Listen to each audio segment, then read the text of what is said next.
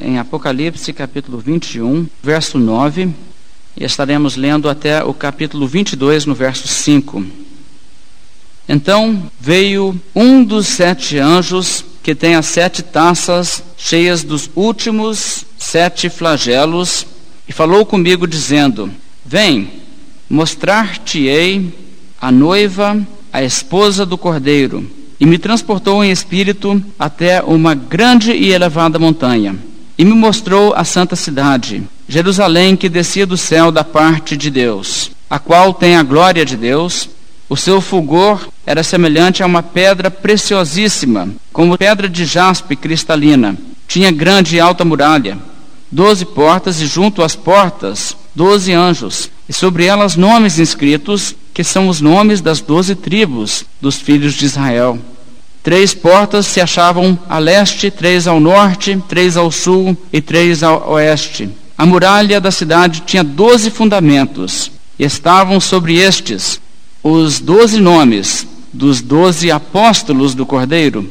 Aquele que falava comigo tinha por medida uma vara de ouro para medir a cidade, as suas portas e a sua muralha. A cidade é quadrangular, de comprimento e largura iguais. E mediu a cidade com a vara até doze mil estádios. O seu comprimento, largura e altura são iguais. Mediu também a sua muralha, 144 côvados, medida de homem, isto é, de anjo. A estrutura da muralha é de jaspe. Também a cidade é de ouro puro, semelhante a vidro límpido. Os fundamentos da muralha da cidade estão adornados de toda espécie de pedras preciosas. O primeiro fundamento é de jaspe, o segundo de safira, o terceiro de calcedônia, o quarto de esmeralda, o quinto de sardônio, o sexto de sárdio, o sétimo de crisólito, o oitavo de berilo, o nono de topázio, o décimo de crisópraso, o unidécimo de jacinto e o duodécimo de ametista. As doze portas são doze pérolas, cada uma dessas portas de uma só pérola. A praça da cidade é de ouro puro, como vidro transparente. Nela não vi santuário, porque o seu santuário é o Senhor, o Deus Todo-Poderoso e o Cordeiro. A cidade não precisa nem do sol, nem de lua, para lhe darem claridade, pois a glória de Deus a iluminou e o Cordeiro é a sua lâmpada.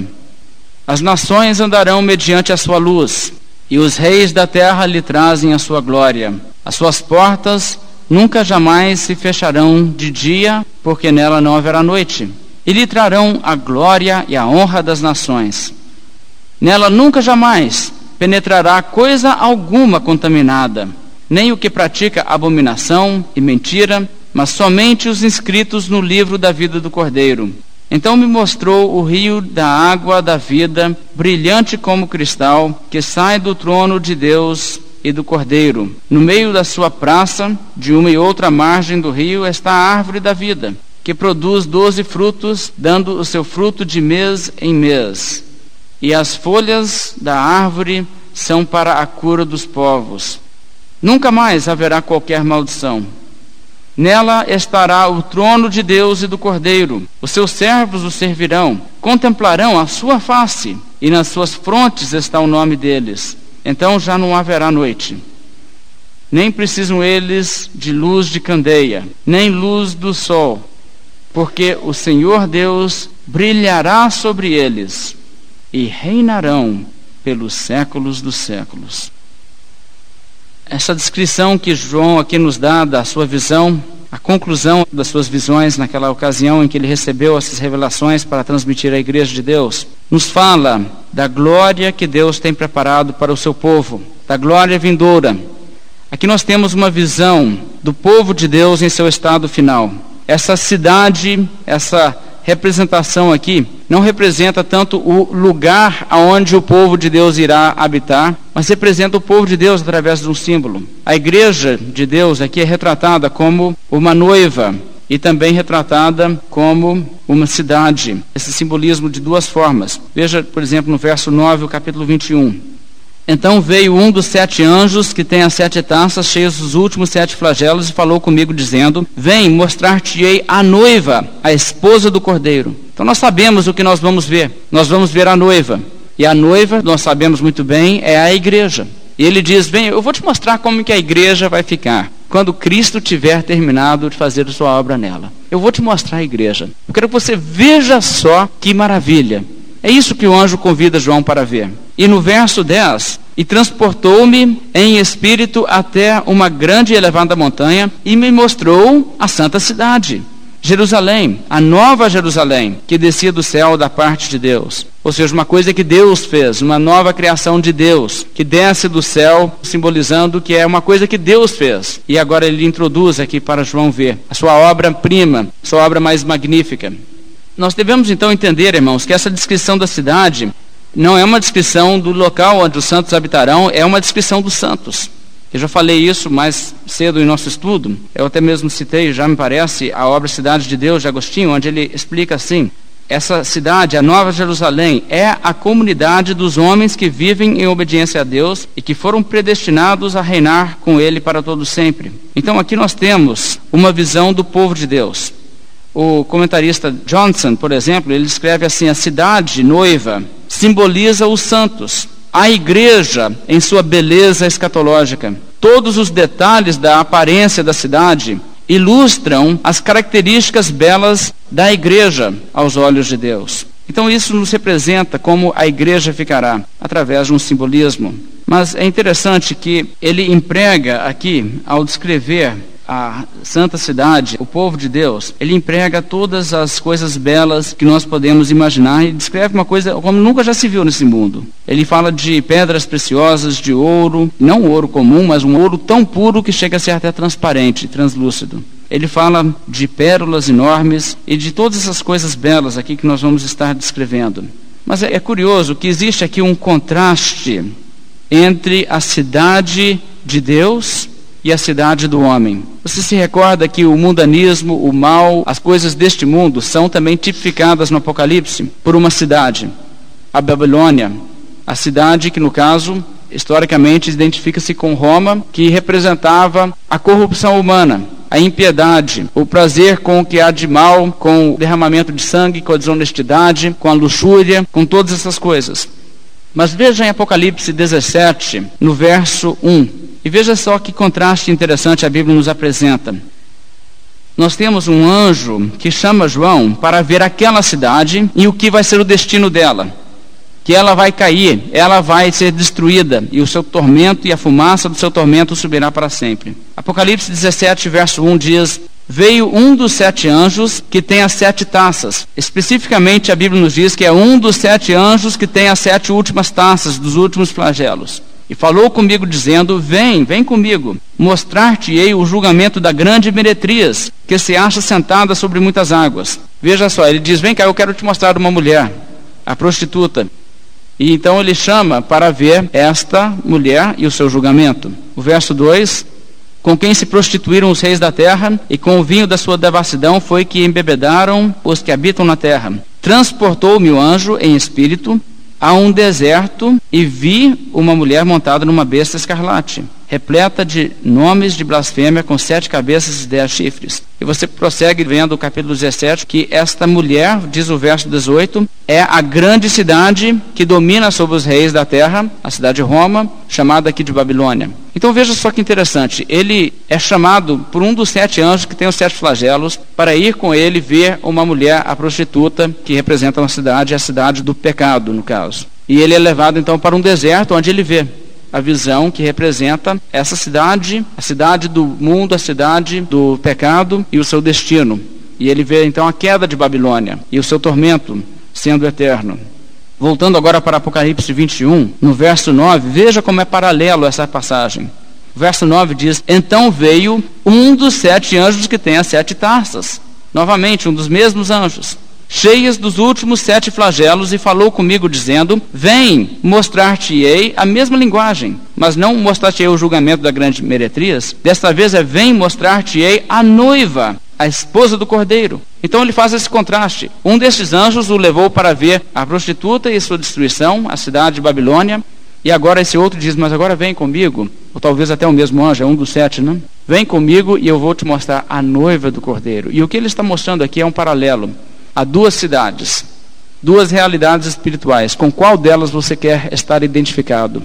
Com a cidade do homem ou com a cidade de Deus? Porque se você quer estar neste mundo, na cidade do homem, e ser parte desse sistema mundano, pecaminoso, João te convida, diz: Vem comigo para você ver o destino que estes vão ter. Eu vi o destino deles. A fumaça do seu tormento sobe pelos séculos dos séculos. E as pessoas clamam: Ai, ai da grande cidade. Mas agora ele diz: O anjo veio também e me disse: Vem, eu quero te mostrar o destino da outra cidade, do outro grupo de pessoas, a cidade de Deus. E ele diz: Vem mostrar-te-ei a noiva, a esposa do cordeiro. E transportou-me em espírito desta vez, não para o deserto, mas até uma grande e elevada montanha e você vai entender por que, ele tinha que ter uma visão assim de uma montanha num instante. Aqui perto de nossa cidade nós temos a Serra de Ouro Branco, né? uma serra onde você pode subir e você vê longe, você vê Lafayette, vê outras cidades num dia claro. Mas aqui João foi posicionado numa posição alta, porque ele vai ver uma coisa tão grandiosa que para absorver a visão, ele precisa de tomar uma certa distância e estar num lugar alto para conseguir entender as dimensões da coisa. É tão grandioso que ele vai ver. Então ele é levado para uma alta montanha, o que é interessante aqui é que isso também faz uma ligação com Ezequiel. Vamos voltar para Ezequiel, o profeta, capítulo 40, e vamos notar como que João aqui também está nos falando que a visão que ele teve se assemelha à visão que Ezequiel teve. Agora, Ezequiel 40, até o final do livro, mostra uma visão que aquele profeta teve numa época muito interessante. Na época em que Jerusalém havia sido destruída por Babilônia. Ezequiel profetizou naqueles dias, Jerusalém tinha sido devastada e destruída e o templo de Salomão havia sido destruído. E Deus dá a Ezequiel uma visão profética onde ele mostra o templo futuro. E é como se Deus estivesse dizendo: aquele templo se foi, mas eu farei uma coisa melhor, uma coisa muito mais extraordinária e magnífica. Então, nas suas visões, que aliás também é interessante, que segue imediatamente em Ezequiel, após a visão da batalha de Gog e Magog, a derrota ali do inimigo de Deus, e entra então nessa visão, Ezequiel nos mostra o novo templo, e ele então é instruído a medir o novo templo. E sabe o que está nesse novo templo? Na visão de Ezequiel, o que ele viu é que Deus teria um novo templo, muito mais glorioso do que aquele templo de Salomão. E este templo, na verdade, não é um templo físico de pedras, mas é o povo de Deus. E isto foi passado para Ezequiel de uma forma simbólica. Ele vê então a glória do povo de Deus, que será, na verdade, o templo de Deus. Nós sabemos que o templo de Deus, o templo do Espírito Santo, somos nós. E aquele templo era apenas um símbolo. Até o Santo dos Santos, como nós vamos ver aqui, é um símbolo para o que Deus está para fazer. E nós então vamos encontrar aqui em Ezequiel 40, o verso 2, o seguinte relato: Em visões, Deus me levou à terra de Israel e me pôs sobre um monte muito alto. Está vendo o paralelo com o Apocalipse? E sobre este havia um como edifício de cidade para o lado do sul. Ele me levou para lá, e eis um homem cuja aparência era como a do bronze, esse é um anjo, estava de pé na porta e tinha na mão um cordel de linho e uma cana de medir. Agora você vê aqui exatamente o paralelo com Apocalipse. Ele foi levado a um alto monte e ele viu de lá uma cidade e um anjo estava ali com uma vara para medir.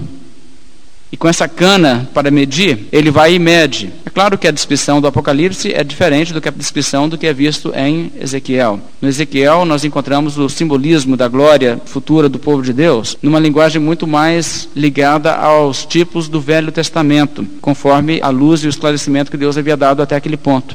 No Apocalipse, a coisa vai muito além. É bem curta, mas é realmente mais gloriosa. Vamos então voltar para o Apocalipse e vamos buscar entender o que é que está aqui simbolizado através dessa cidade e essa noiva. A noiva, claro, nós sabemos que é um símbolo de amor, aquela que é amada pelo Cordeiro, também um símbolo de pureza, daquela que se preserva e se guarda pura para o seu noivo. A cidade também tem um sentido simbólico muito importante. Porque hoje nós vivemos uma realidade muito diferente do que naquela época. Pessoas talvez não se sintam tão protegidas hoje numa cidade. As pessoas antigamente, no período bíblico, entendiam que cidades eram importantes para locais de refúgio. Você sabe que as cidades eram muradas. As pessoas que não moravam em cidades elas eram vítimas fáceis de bandos de ladrões e inclusive de exércitos, porque se você tinha lá sua fazenda sem nenhuma proteção, qualquer grupo que tivesse força para te derrotar e passasse por lá poderia roubar tudo que você tinha, você não tinha proteção. E não havia uma maneira de evitar isso a não ser que você morasse numa cidade ou perto de uma cidade, de forma que você poderia, num caso de necessidade, se refugiar dentro da cidade, dentro dos muros. Então fechavam os portões e lá dentro havia uma segurança maior. Então, as cidades daquela época representavam a vivência em comunidade, assim como também a segurança contra os agressores. E João escreve sobre isso, descrevendo o povo de Deus na forma de uma cidade, uma cidade invencível, uma cidade protegida e abençoada como nenhuma outra. E essa cidade é chamada de Nova Jerusalém. A Nova Jerusalém. Agora, sabe, irmãos, Existe nessa declaração que essa cidade se chama Nova Jerusalém.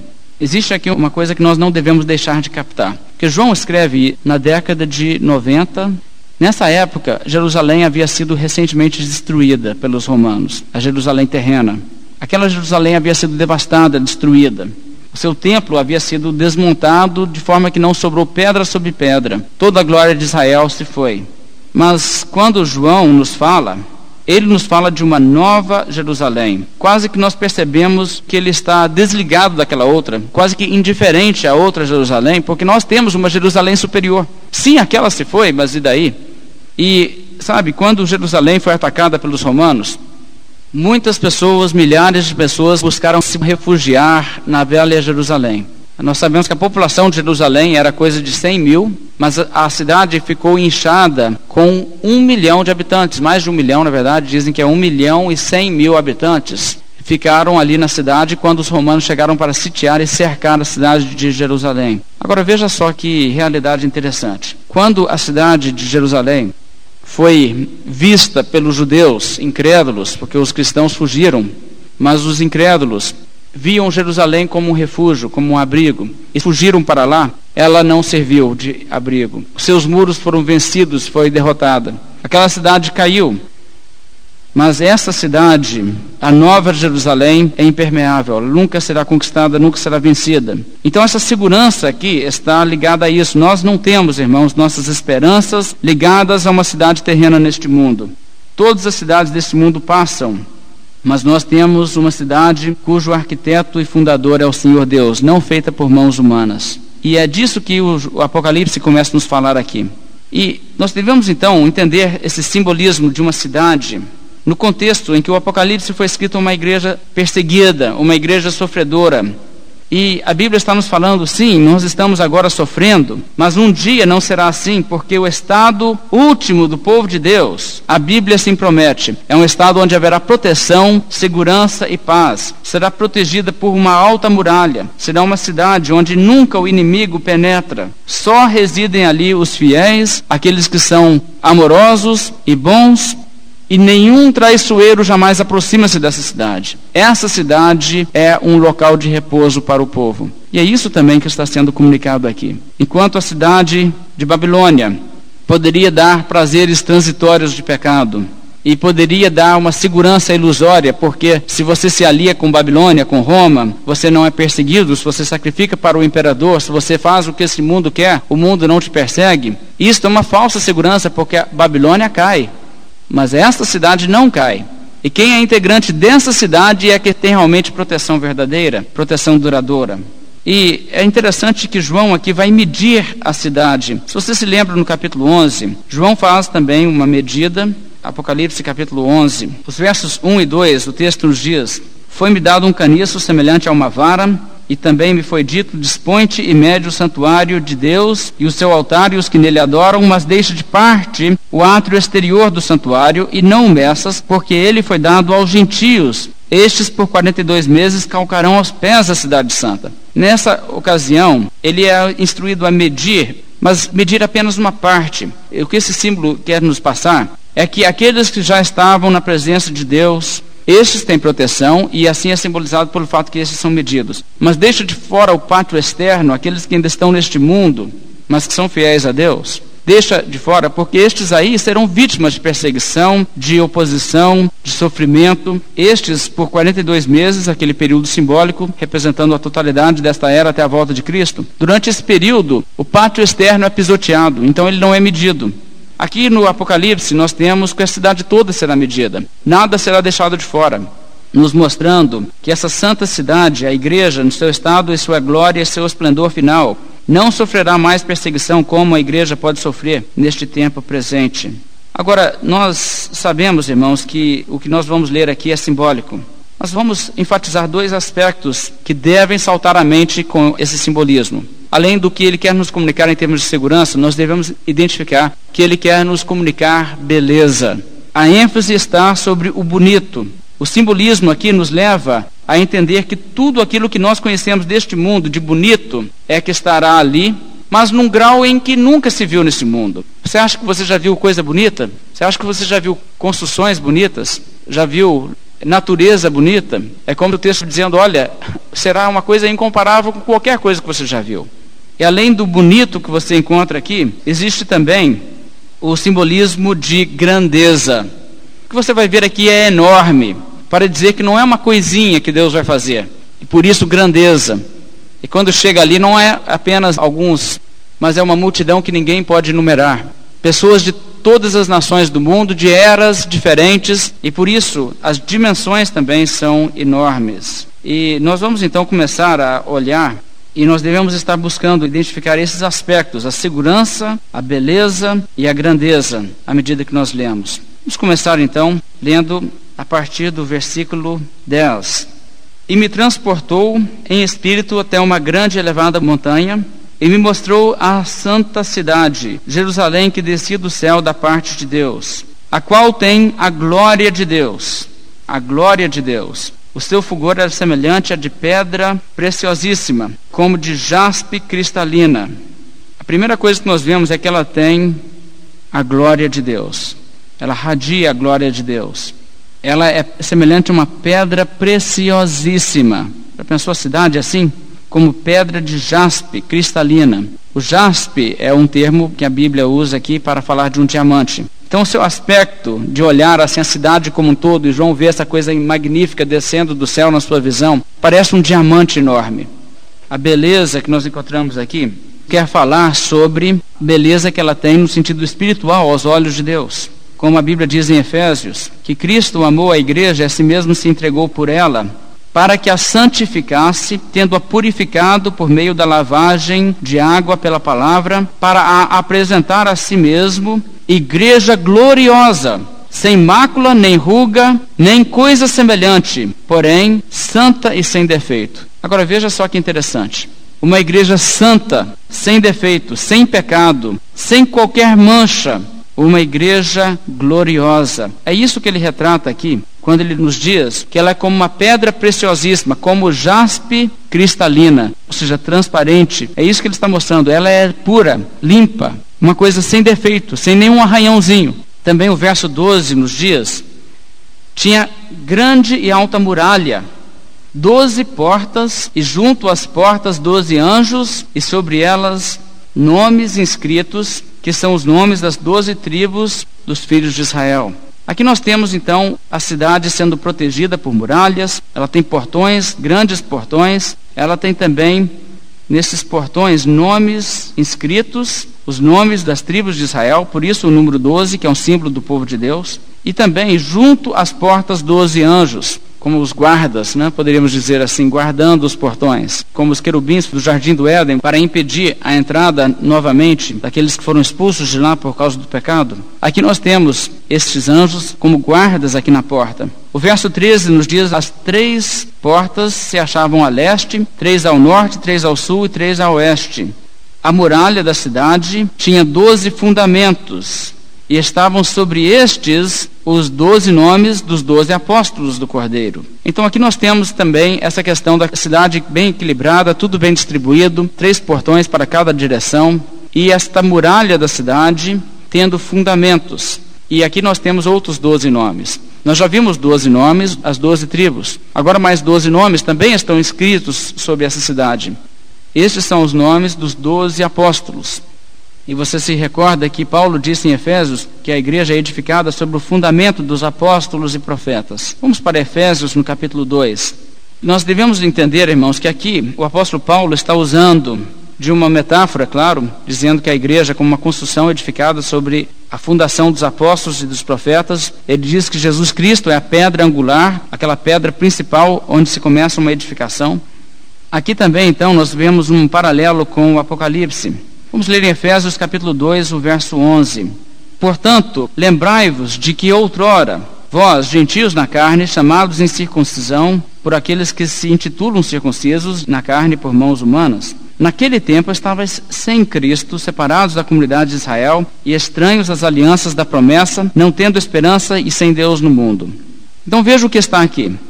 Antes de conhecer a Cristo, outrora, ele diz, naquele tempo nós não tínhamos Cristo e nós éramos, como gentios, separados da comunidade de Israel. Ora, isso é passado. Em Cristo nós somos parte de Israel, do Israel de Deus. E veja como ele continua o verso 13. Mas agora, em Cristo, vós que antes estáveis longe, fostes aproximados pelo sangue de Cristo. Porque Ele é a nossa paz, o qual de ambos fez um, de ambos, judeus e gentios, fez uma só igreja. E tendo derribado a parede de separação que estava no meio, a inimizade, aboliu na sua carne a lei dos mandamentos na forma de ordenanças, para que dos dois criasse em si mesmo um novo homem, fazendo a paz e reconciliasse ambos em um só corpo com Deus por intermédio da cruz, destruindo por ela a inimizade. E vindo evangelizou paz a vós outros que estavais longe e paz também aos que estavam perto. No caso seriam os judeus de perto, os gentios longe. Porque por ele ambos temos acesso ao Pai em um espírito. Olha só que interessante. Por Jesus, tanto judeus como gregos, gentios, temos acesso ao Pai. E o verso 19 ele começa: Assim, já não sois estrangeiros e peregrinos, mas concidadãos dos santos e sois da família de Deus. Ou seja, agora vocês já não são gentios mais. Agora vocês são Israel, o Israel espiritual. Verso 20: Edificados sobre o fundamento dos apóstolos e dos profetas. A fundação aqui da igreja é a fundação dos apóstolos. E por isso a muralha tem o seu fundamento, os nomes dos doze apóstolos. O texto ainda nos diz: sendo ele mesmo Jesus Cristo a pedra angular, no qual todo o edifício bem ajustado cresce para santuário dedicado ao Senhor, no qual também vós juntamente estáis sendo edificados para a habitação de Deus no Espírito. Então aqui nós temos uma construção, né, um símbolo de uma construção que Paulo usa, uma metáfora para a igreja.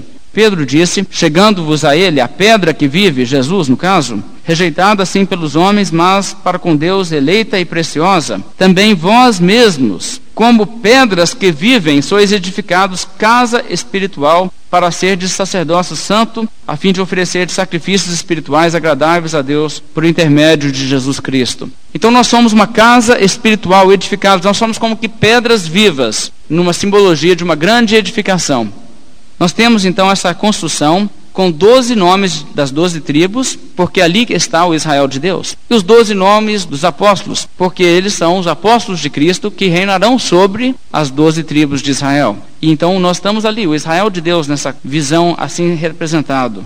Apocalipse 21, verso 15 diz: Aquele que falava comigo, o anjo, tinha por medida uma vara de ouro para medir a cidade um anjo estava medindo a cidade com uma vara de ouro.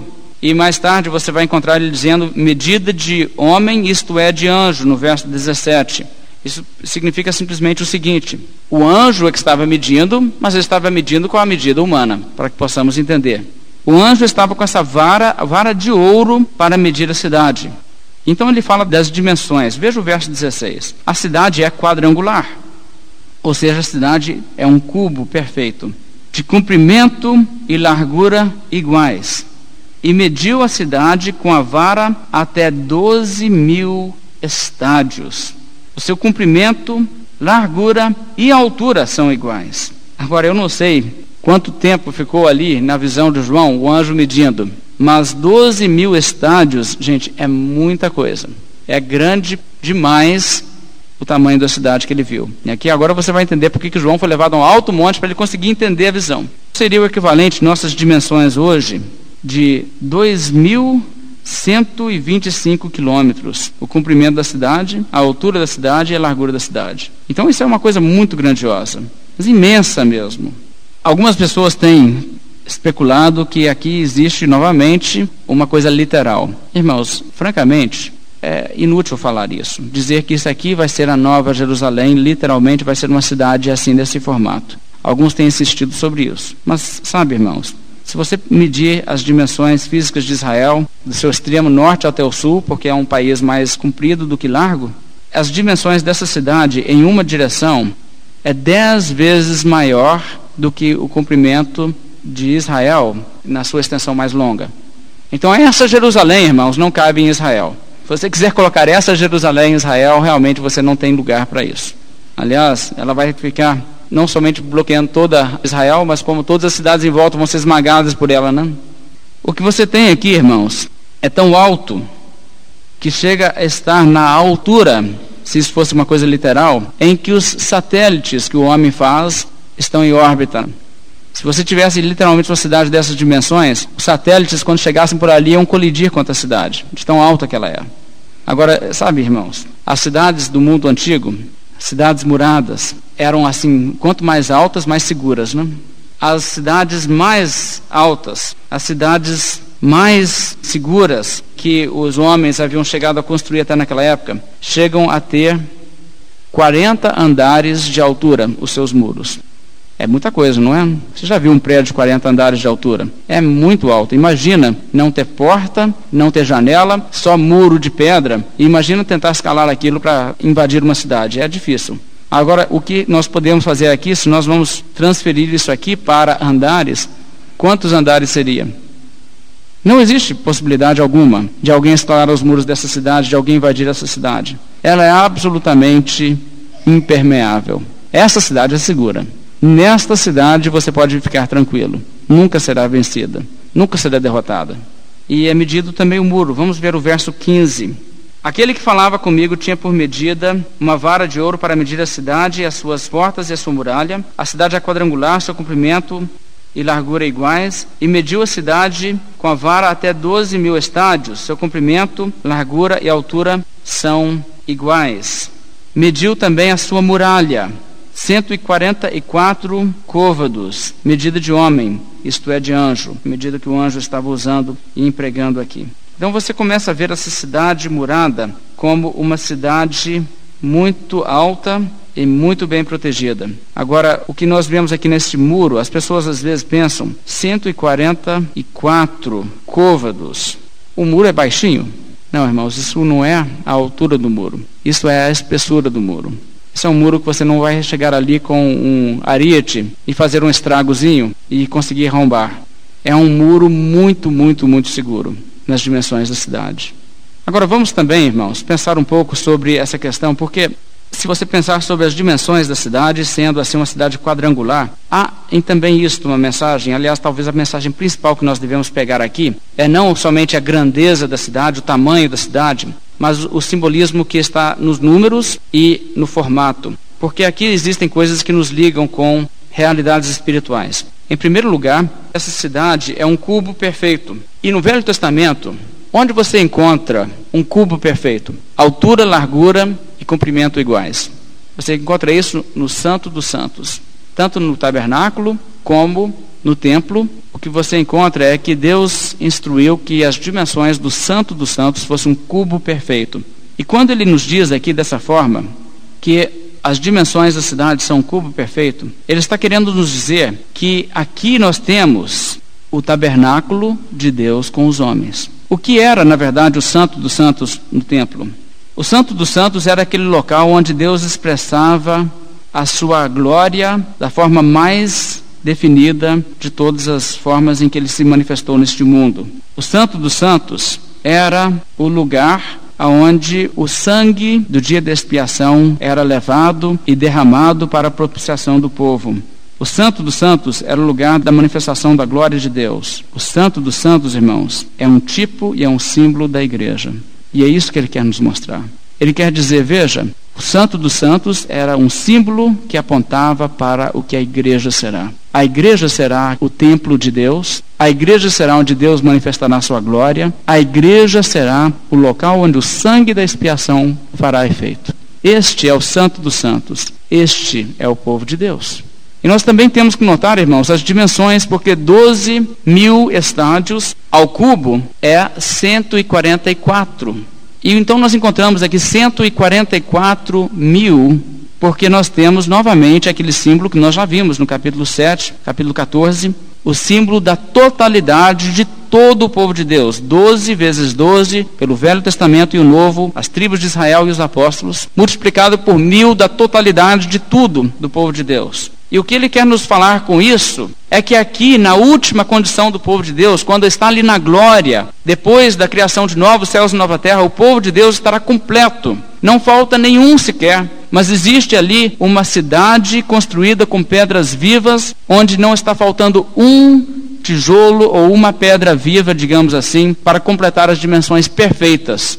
144 mil estádios. Embora eu expliquei para vocês as dimensões em quilômetros, existem algumas edições aí, versões de texto bíblico em paráfrase, que mudam o número e passam para quilômetros. Isso, irmãos, é uma coisa tão errada, porque isso perde o valor simbólico dos números. Os números simbólicos é que são importantes. Não importa tanto a dimensão em quilômetros, importa é o número ser 144 mil. Importa na muralha ser 144. Não importa tanto as medidas assim, embora as medidas nos dão alguma coisa das dimensões e grandeza da construção. Mas nós temos que entender que existe uma mensagem para nós aqui, e por isso o número 12 é selecionado. Agora, quando nós entendemos isso, então, nós entendemos que ele está nos dizendo que quando chegar aquele dia, nenhum sequer dos eleitos de Deus que compõem as tribos de Israel, do Israel de Deus, nenhum desses estará faltando, mas estará uma igreja completa, perfeita, em todos os sentidos, em todas as direções. Vamos ler no verso 18 e vamos ler como essa cidade é colorida ela tem todas as cores aqui: o dourado, o vermelho, o azul, o verde, o cristal transparente. O verso 18 diz: a estrutura da muralha é de jaspe, né, o diamante. Também a cidade é de ouro puro, semelhante a vidro límpido. Agora, se você consegue imaginar uma cidade que é tanto ouro como diamante, é as duas coisas. Não é que uma parte é isso, outra parte é aquilo, mas ela é assim, sabe? Ela é ouro e ela é diamante você vê que ele está indo aos limites da linguagem humana para tentar dizer uma coisa. Bem, na verdade você nunca viu nada igual, não. Mas pensa uma coisa mais ou menos assim, sabe? E aí você vai ter uma ideiazinha pequena, mais ou menos tão bonito que foi o que eu vi. O verso 19 diz: Os fundamentos da muralha da cidade estão adornados de toda espécie de pedras preciosas. O primeiro fundamento é de jaspe, o segundo de safira, o terceiro de calcedônia, o quarto de esmeralda, o quinto de sardônio, o sexto de sárdio, o sétimo de crisólito, o oitavo de berilo, o nono de topázio, o décimo de crisópraso, o unidécimo de jacinto e o duodécimo de ametista. Então nós temos aqui todas essas cores. Você conhece algumas dessas, o topázio, a ametista, safira, a esmeralda, o diamante. Você tem essas bem definidas com certeza em sua mente as cores que são. Mas o que você vai encontrar aqui também liga com Israel. Porque se você se recorda, o peitoral do sumo sacerdote tinha 12 pedras, lembra disso? 12 pedras, uma pedra representando cada tribo de Israel. E quando o sumo sacerdote levava ali o seu sacrifício no dia da expiação, o sangue da expiação, ele estava dizendo: Eu estou aqui representando Israel. E aqui então você tem o Israel de Deus, é a composição dessa cidade, porque cada pedra representa uma das tribos, como se fosse. Por isso, 12. Oito dessas pedras identificam com as pedras que você encontra na descrição de Êxodo 28 do peitoral, exatamente como ela foi traduzida para o grego na Septuaginta. Mas as outras quatro não são as mesmas palavras que você encontra no texto da Septuaginta, mas são palavras que referem-se às mesmas pedras, porque na época em que nós estamos falando aqui, não havia essa definição tão rígida, rigorosa como nós temos hoje, de qual pedra é qual. E pedras que eram muito semelhantes pela mesma cor, podia se chamar de uma palavra ou de outra. Então são aqui as doze pedras do peitoral do sumo sacerdote. Mas é interessante que elas não estão na ordem em que você as encontra no livro de Êxodo. Você encontra essas pedras numa outra ordem. A ordem que é empregada aqui, alguém já procurou e procurou tentar achar onde que ele arranjou essa ordem, se ela não é a mesma ordem lá do Êxodo. Até que alguém realmente identificou e descobriu, se você ler, por exemplo, o Filo ou Joséfo e alguns outros também da antiguidade, você sabe que nos signos do zodíaco, eles associam com cada signo uma pedra. Sabe o que é interessante? Em todas as listas dos signos, eles usam exatamente essas pedras. Só que o que João faz é que ele coloca a ordem de trás para frente, fazendo um escárnio da astrologia, dando de entender que esse negócio de zodíaco, essa mitologia toda aí do pessoal da astrologia, na verdade é o contrário, e Deus é que vai fazer a coisa. Nós vamos para o verso 21, e veja o que nós encontramos agora. As doze portas são doze pérolas, cada uma dessas portas de uma só pérola. A praça da cidade é de ouro puro, como vidro transparente. Agora, aqui você encontra uma outra coisa que impressiona pela grandeza. Não sei se você já viu os portões das cidades muradas, talvez você já viu filmes, né? Os portões eram grandes, não são como as portas de hoje, mas eram muito grandes. E quando nós lembramos que uma pérola, geralmente, é uma coisa bem pequenininha, menor do que uma unha, nunca existe uma pérola do tamanho de uma bolinha de gude. Você começa a entender, existe aqui uma pérola para cada porta. Uma só pérola. Não é uma porta que está toda decorada de pérolas. É uma pérola maciça, é a porta. Gente, mas que cidade! Que grandiosidade! Uma pérola, quanto maior, mais valor tem. Uma pérola dessas né, seria o suficiente para ninguém ter nunca dinheiro para comprar, de tão valiosa que seria essa pedra. E você encontra aqui também a praça da cidade é de ouro puro com vidro transparente. As pessoas muitas vezes falam das ruas de ouro, né? na verdade é a praça de ouro que nós temos aqui. O centro da cidade, ali onde as pessoas andam, onde as pessoas conversam, no símbolo né, da cidade aqui. É uma coisa tão bonita, que é de ouro, mas ouro puro. Não é nem pedra, nem é terra, nem é asfalto, nós às vezes reclamamos que nossa cidade não tem aí os recursos para asfaltar todas as ruas, né? Essa cidade não tem essa miséria. Nessa tem ouro em tudo. E ouro não como ouro de 24 quilates, mas o ouro mais puro, transparente como vidro. Essa é a beleza do que nós vemos aqui. Verso 22 diz: Nela não vi santuário. Não tem uma igreja para você ir. Não tem um lugar onde você sai e diz: Eu vou lá no templo. Sabe por quê? Porque o seu santuário é o Senhor o Deus Todo-Poderoso e o Cordeiro. Deus mesmo está ali. A cidade não precisa nem do sol, nem da lua para lhe dar em claridade, pois a glória de Deus a iluminou e o Cordeiro é a sua lâmpada. É interessante que nós vamos ter luz em abundância, mas nós não vamos ter a luz do sol. O verso 24 diz: As nações andarão mediante a sua luz, e os reis da terra lhe trazem a sua glória. As suas portas nunca jamais se fecharão de dia, porque nela não haverá noite. E lhe trarão a glória e a honra das nações. Isto, irmãos, é a linguagem que vem lá de Isaías, especialmente no capítulo 60. Vocês lembram, eu li isso outro dia mostrando, Isaías 60 é um texto que muitas vezes as pessoas dizem isso aqui representa o milênio. Mas na verdade, essa é a questão das portas sempre abertas, as nações trazendo a sua glória para dentro. Isso não representa, irmãos, o milênio. Isso representa a glória futura do povo de Deus quando criar-se novos céus e nova terra. E aqui nós temos o cumprimento de tudo isso. Agora, na linguagem de Isaías, tem as pessoas de vários países, de Midian, do Egito, das diversas nações, trazendo suas riquezas, trazendo de navios, de Tarsis e tudo, trazendo para Jerusalém as suas riquezas. E aqui o Apocalipse nos diz: os reis da terra lhe trazem a sua glória, e lhe trarão a glória e a honra das nações, mostrando que aqui é que se cumpre aquilo de que se falava lá em Isaías. Mas sabe como que se cumpre? Nós não devemos imaginar, irmãos, que haverá incrédulos de fora dessa cidade ou mesmo crentes que não podem ter acesso nessa cidade, que trabalham lá fora e trazem os seus produtos, fazem suas obras de arte, plantam e colhem e trazem tudo para lá. Não é isso, isso é apenas um símbolo. O que nós encontramos aqui, irmãos, é que o que é de riqueza e de valor de especial das nações é levado para lá. Mas sabe o que, que realmente é precioso das nações? O que é realmente precioso das nações, irmãos, não são os móveis, não são os alimentos. O que é realmente precioso são as pessoas. E ali a congregação das pessoas que vieram de todas as nações. Por isso é que vem dali, de todas as nações, o que há a glória das nações e constituem parte dessa cidade. O povo de Deus que é vindo de todas as nações. É isto, irmãos, que é o tesouro das nações, que para lá é levado. E nós podemos, irmãos, ver aqui também o verso 27, uma palavra muito importante. Nela nunca jamais penetrará coisa alguma contaminada, nem o que pratica abominação e mentira, mas somente os inscritos no livro da vida do Cordeiro. Essa passagem nos dias, por fim, que não entra nessa cidade nunca jamais uma coisa contaminada. Nada terá que ser esterilizado, que não haverá germes, micróbios, vírus, essas coisas.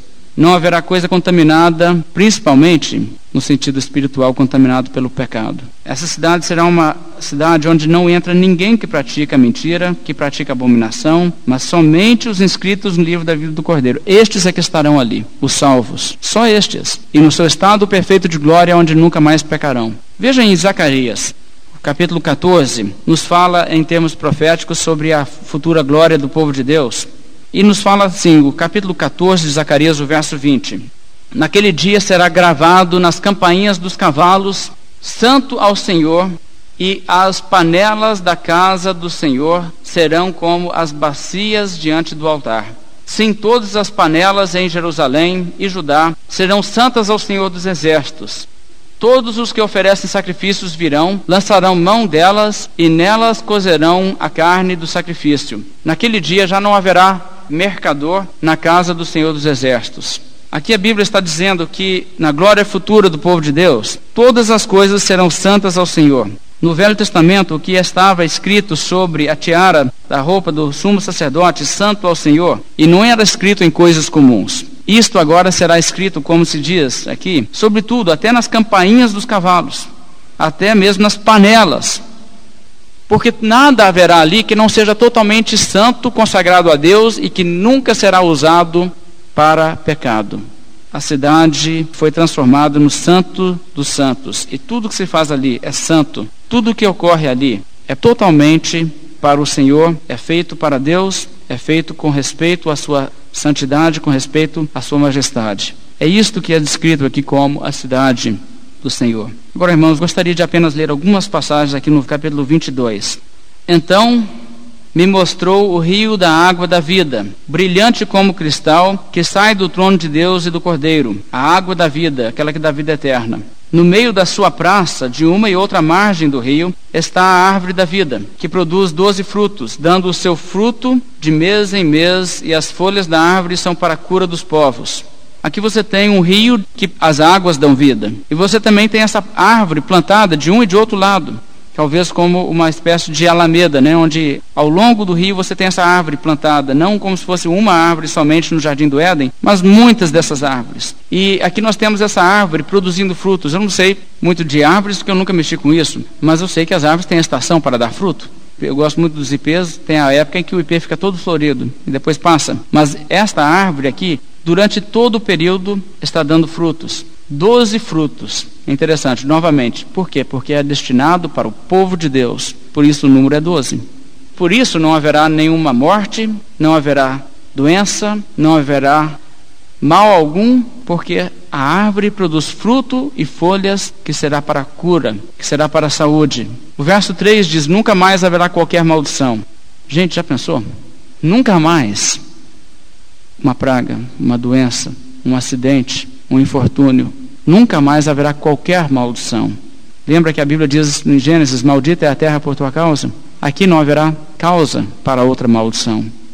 Nunca mais haverá qualquer maldição. Nela estará o trono de Deus e do Cordeiro. Os seus servos o servirão, contemplarão a sua face, e na sua fronte está escrito o nome dele então já não haverá noite, nem precisam eles da luz de candeia, nem da luz do sol, porque o Senhor Deus brilhará sobre eles e reinarão pelos séculos dos séculos. Então o povo de Deus aqui reina, o povo de Deus aqui é triunfante. O povo de Deus aqui tem a sua comunhão íntima com o Senhor. Ele está ali. O que a Bíblia diz Moisés não pôde fazer, contemplar a sua face, nós poderemos fazer naquele dia. E sabe, irmãos, lendo isso, é uma coisa de deixar a gente meio louco, não é?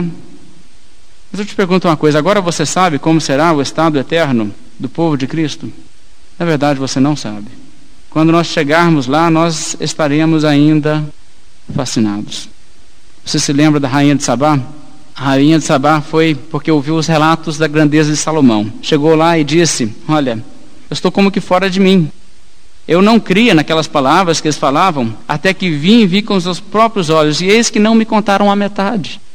Olha, irmãos, a Bíblia usa de linguagem limitada para a nossa compreensão limitada de hoje. Mas quando chegarmos lá, nós teremos que dizer também: eu também estou como que fora de mim. Não me contaram a metade. Vamos nos colocar de pé, fazer uma oração, agradecendo a Deus e encerrando nossa mensagem dessa noite.